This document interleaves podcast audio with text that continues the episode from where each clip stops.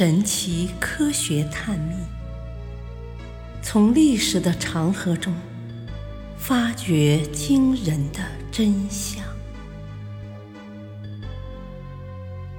第二部：识海玄谜。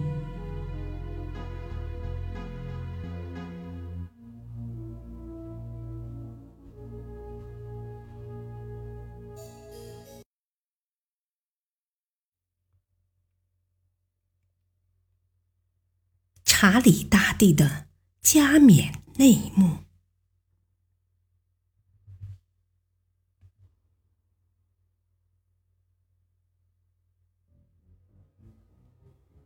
公元八百年的圣诞节之夜，罗马圣彼得大教堂灯火辉煌，装饰一新。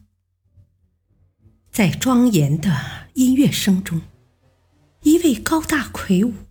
仪态威严的国王开始在圣坛前做祈祷。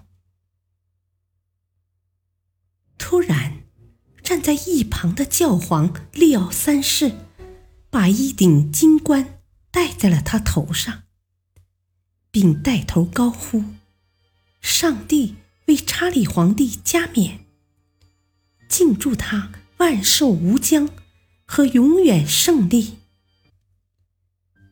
其他教士和人们一起跟着欢呼起来。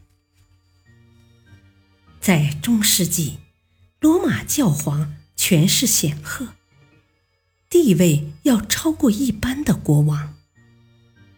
教皇为国王加冕，这可是历史的头一遭，是一种莫大的荣誉。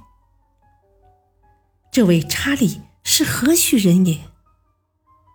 教皇为什么要给他加冕，称他为皇帝呢？原来他就是当时开始称霸西欧的法兰克国王查理。法兰克王国的中心在今天法国的东北部，后来扩展到法国全境和周围地区。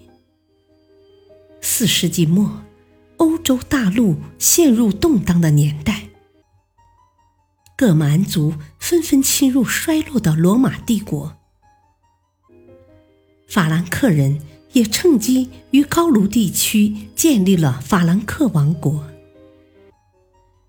六世纪到八世纪，法兰克王国的封建制度已经比较巩固。查理的父亲。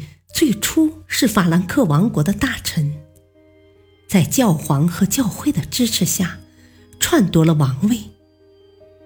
为报答教皇，他进军意大利，把抢到的罗马附近的一大片地盘献给教皇，形成了一个教皇国。七七一年，查理继承父位。成为法兰克王国的统治者。他在统治法兰克王国时期，开始了更大规模的领土扩张行动。查理是个典型的中世纪骑士，身材魁梧，精力过人，从不知疲倦。他一生的大部分时间都用在了战争上。据说。他曾亲自参加了三十次远征。后世流传的歌谣中，把他形容成为一个神话般的人物。经过几十年的征战，查理的王国已经扩展到了相当于今天的法国、瑞士、荷兰、比利时、奥地利以及德国、意大利的大部分地区。成为当时西欧最强大的国家。教皇利奥三世看到查理势力强大，也为了便于和查理共同控制西欧，于是就为查理举行了加冕，称他为罗马人皇帝。从此，法兰克王国成为查理帝国，查理国王成了查理大帝。对此，查理自己也认为他是继承古代罗马帝国正统的不二人选。不过，关于查理大帝加冕称帝的问题，历史上存在着不同的说法。有人认为查理大帝根本无意加冕，那只是教皇的一厢情愿。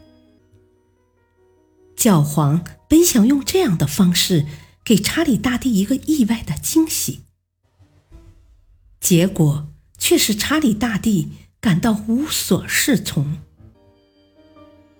查理大帝宫中掌管秘书艾因哈德曾记录了查理事后后悔的话。如果知道教皇的想法，我就不会在那天去教堂。尽管那是一个伟大的节日，而现代许多西方史学家对查理大帝不愿加冕的说法表示怀疑。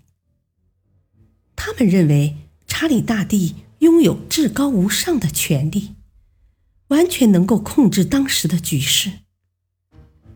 如果他不愿意，教皇利奥三世绝不敢贸然为他加冕。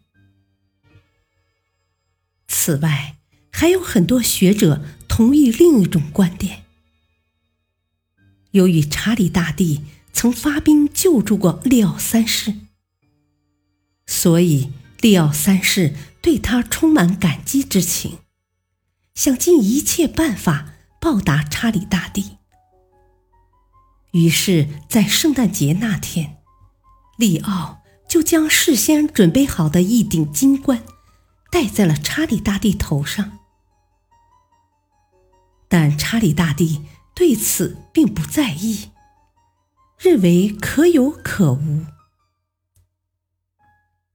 事实上，不论查理大帝是否愿意罗马教皇为他加冕，他在实质上。